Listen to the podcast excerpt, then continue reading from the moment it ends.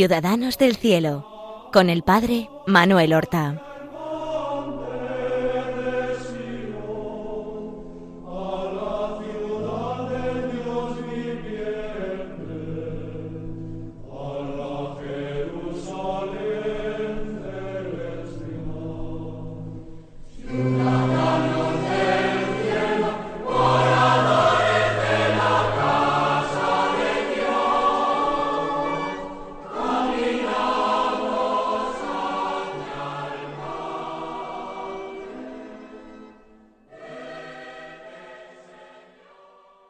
Buenos días, queridos oyentes de Radio María. Damos comienzo a una nueva emisión del programa Ciudadanos del Cielo. Y hoy vamos a comenzar a hablar de la vida y de las virtudes de una mujer muy normal, que no hizo cosas extraordinarias, pero que vivió su vida, vida consagrada, porque fue religiosa, de una manera sencilla, profunda, entregada. Estamos hablando de la beata María Catalina Irigoyen. Quizás a ustedes no les diga nada. A las personas que tienen relación con las religiosas siervas de María, fundadas por Santa Soledad Torres Acosta, sí conozcan a la beata María Catalina Irigoyen, pero los demás muy poco. Y es una santa que vivió eh, fundamentalmente en el siglo XIX, pero que murió ya en pleno siglo XX. De hecho, nació en 1848 y murió, le faltaba un mes para cumplir setenta años, en el año 918, beatificada por el Papa Benedicto XVI en el 2011. Pero vamos a ver quién es esta María Catalina Irigoyen, todavía no está canonizada, solamente beatificada, no es el primer beato o beata del que hablamos en Ciudadanos del Cielo, vamos a ver quién era esta mujer. Su familia procedía de un pueblo de Navarra, en los Pirineos, concretamente del pueblo de Errazu. Allí es donde se casaron sus padres, el padre se llamaba Tiburcio Irigoyen y su madre Leonarda Echegaray.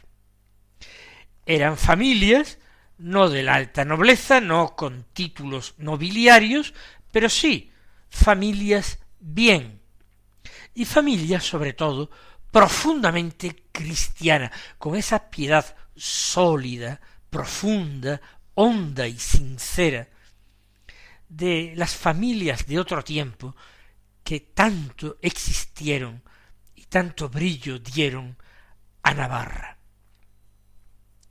Pero después del matrimonio, ellos se establecen en la capital de Navarra, en Pamplona, y allí nacerán sus ocho hijos.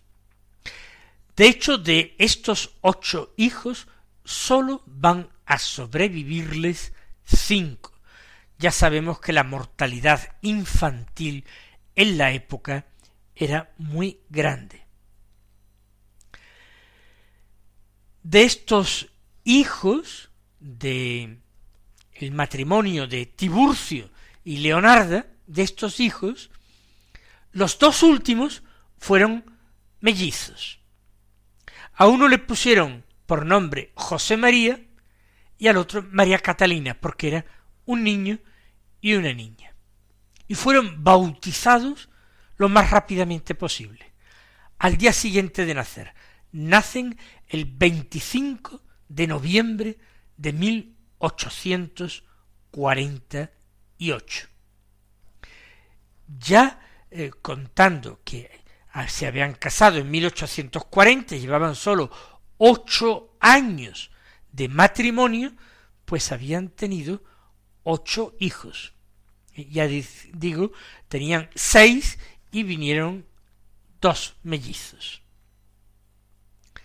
Lo que ocurre es que, recién bautizados, como digo, al día siguiente, en la Catedral de Pamplona, siendo muy pequeño, José María muere. Y también morirán después otros dos hermanos mayores. Con lo cual, de los ocho, quedaron solamente cinco hermanos que sobrevivieron a sus padres. Y de los cinco, la más pequeña, María Catalina. Ya nos podemos imaginar cómo estos niños son educados por sus padres, sobre todo en la religión, sobre todo en la práctica de las virtudes. La familia, esta familia Irigoyen, fundó un patronato con sus bienes, con un fin muy determinado, que las chicas, las hijas de familias pobres que tuvieran vocación religiosa, quisieran hacerse religiosa, pudieran hacerlo, porque para entrar en un convento era necesario una dote, un dinero que pudiese asegurar en parte la subsistencia del monasterio. Y si tenían vocación al matrimonio, también debían aportar algo, una dote. Y en algunas familias pobres ese problema tenían las hijas. La familia de Catalina, la familia Irigoyen, establece un patronato para poder dotar a las muchachas pobres y que puedan seguir su vocación. Cuando tiene una edad suficiente para ir al colegio, María Catalina es eh, llevada al colegio de las dominicas de Pamplona, un colegio religioso. Ella tiene un carácter eh, trabajador y perseverante. Es una niña normal, alegre y además inteligente. Y como es sociable, es buena y es alegre, se hace muchas amigas. Es buena compañera.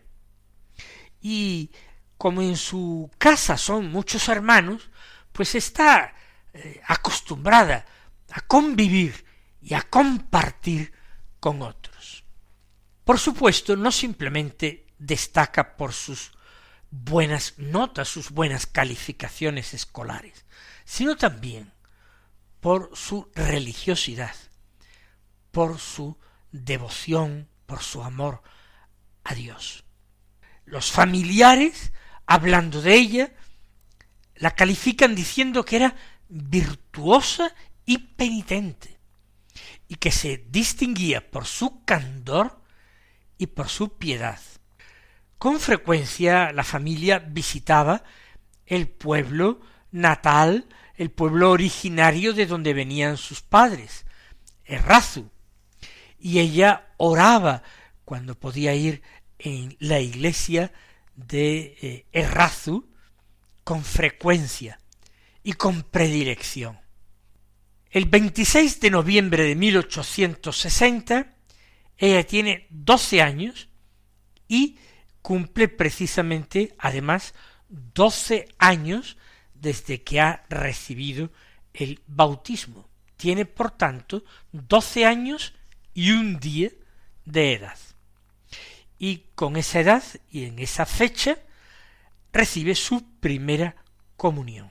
En aquella época la Iglesia celebraba ese día 26 de noviembre la fiesta de los desposorios de la vida de la Virgen María, la fiesta de la boda, del matrimonio de la Virgen María con San José. ¿Qué es lo que estudió María Catalina en su colegio de las Madres Dominicas?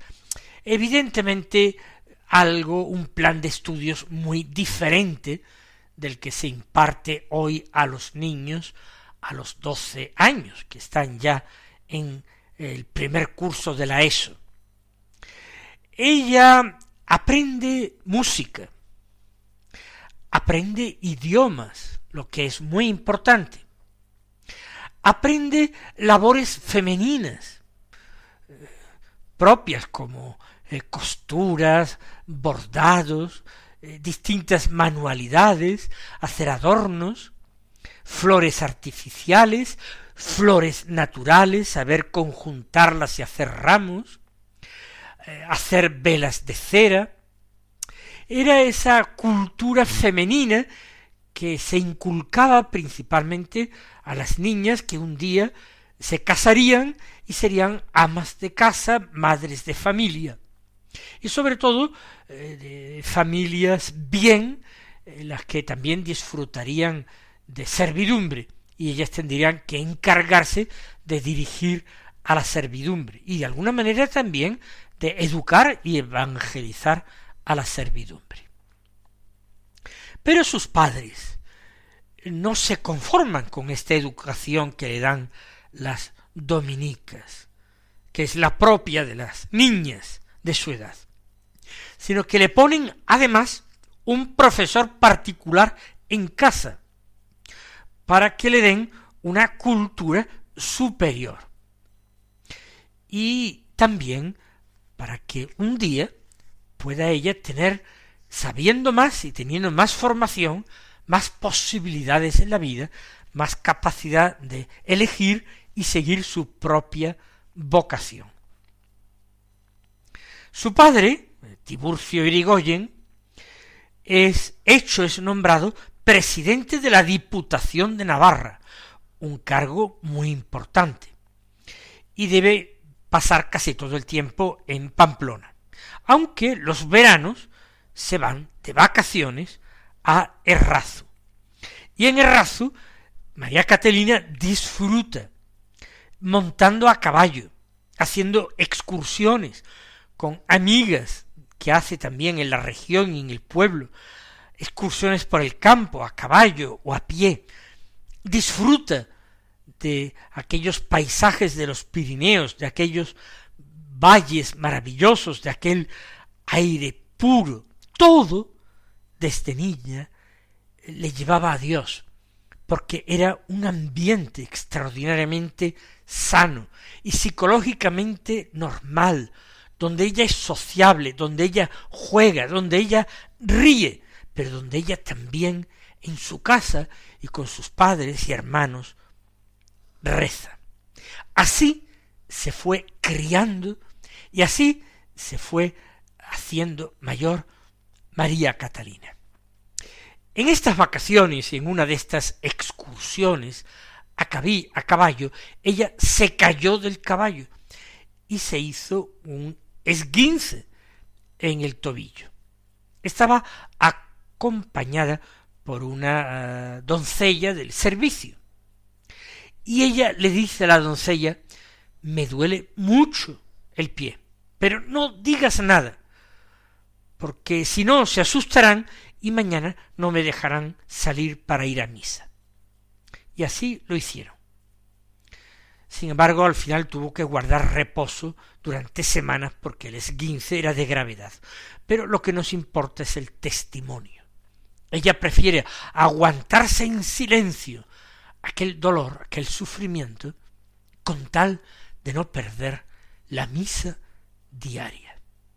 Esto ya habla de quién es esta ya eh, adolescente o preadolescente Catalina. Estaban contentos, estaban encantados con ella en su familia. Y esa doncella que le había acompañado aquel día en esa excursión a caballo donde tuvo aquel percance, estaba contentísima de servirle. Más aún, dio testimonio de ella. Dijo, tenía un carácter tan afable, era tan grande la bondad de su corazón, que nunca dejaba de mostrarse sonriente, ni siquiera en los momentos en que nosotros sabíamos que tenía motivos de estar sufriendo. Y con esto una alegría natural y una alegría que era pura virtud, que procedía de su intensa fe y de la palabra del apóstol que nos dice estad siempre alegres en el Señor. Y no descuidaba ni su vida de oración, y su Eucaristía, su misa diaria, con la práctica de la caridad.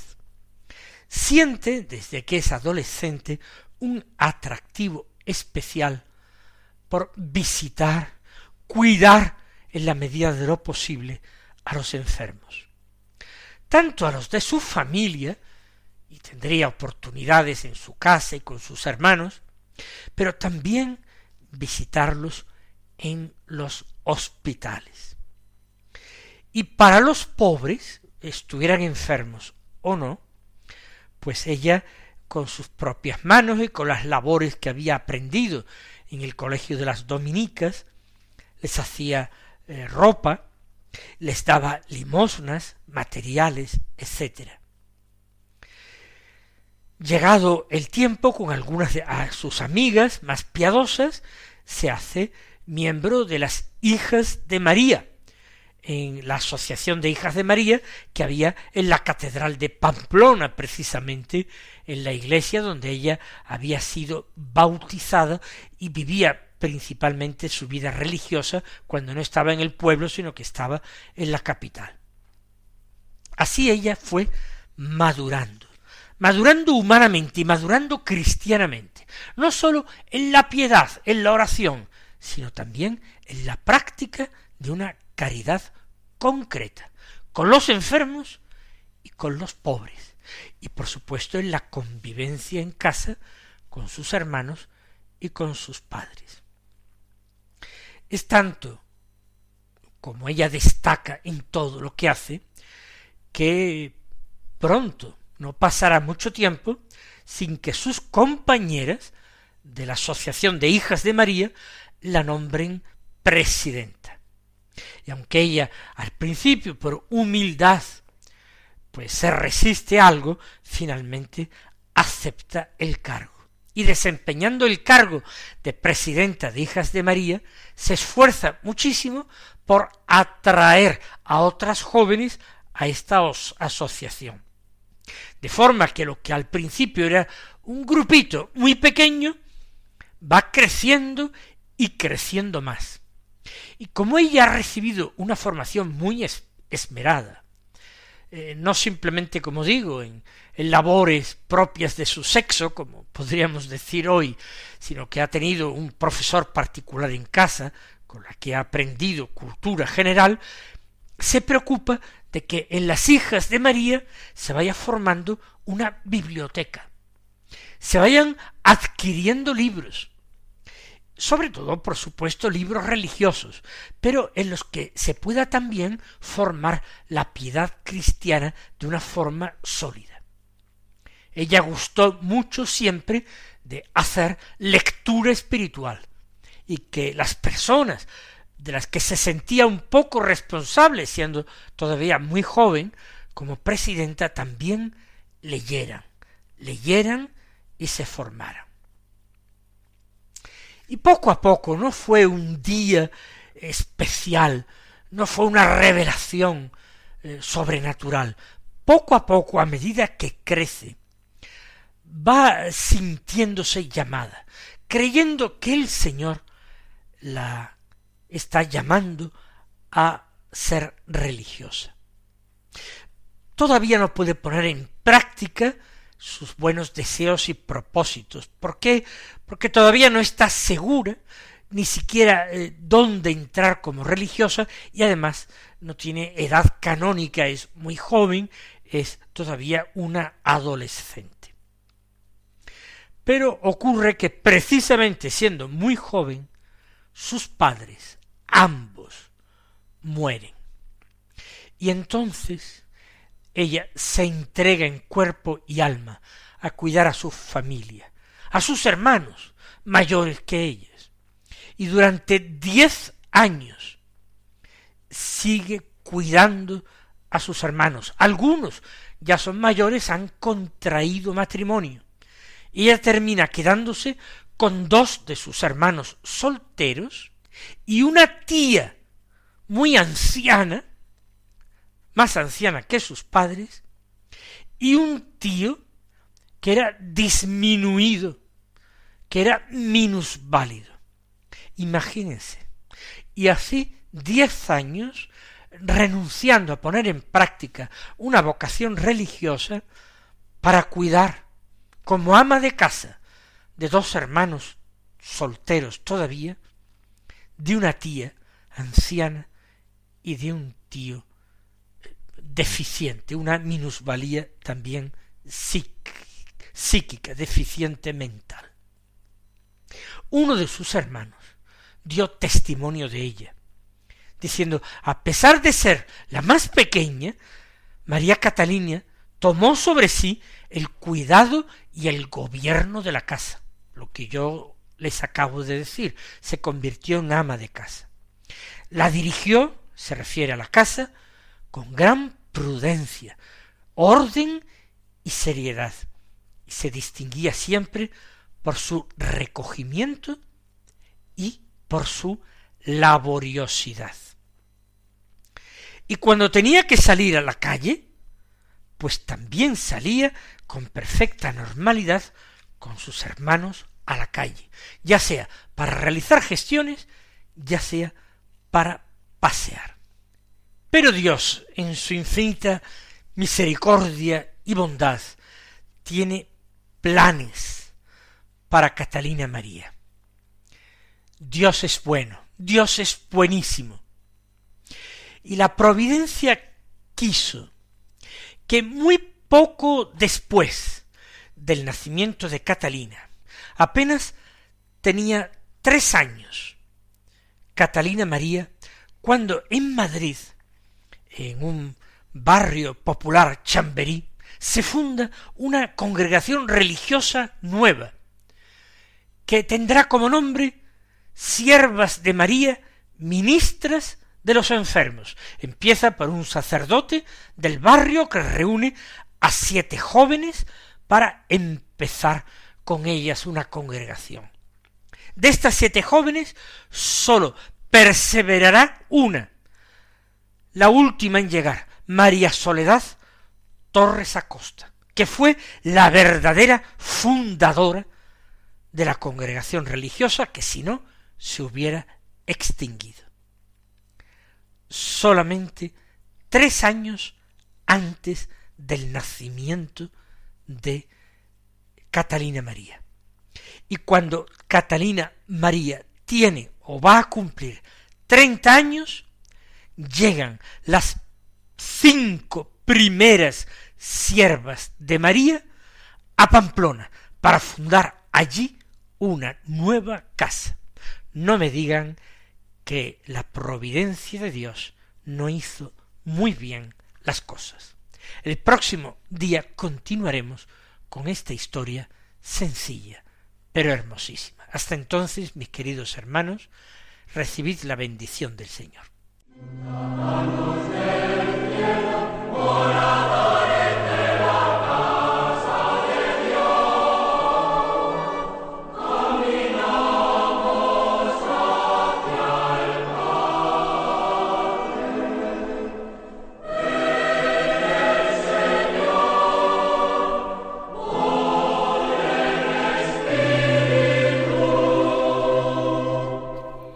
Han escuchado en Radio María Ciudadanos del Cielo con el Padre Manuel Horta.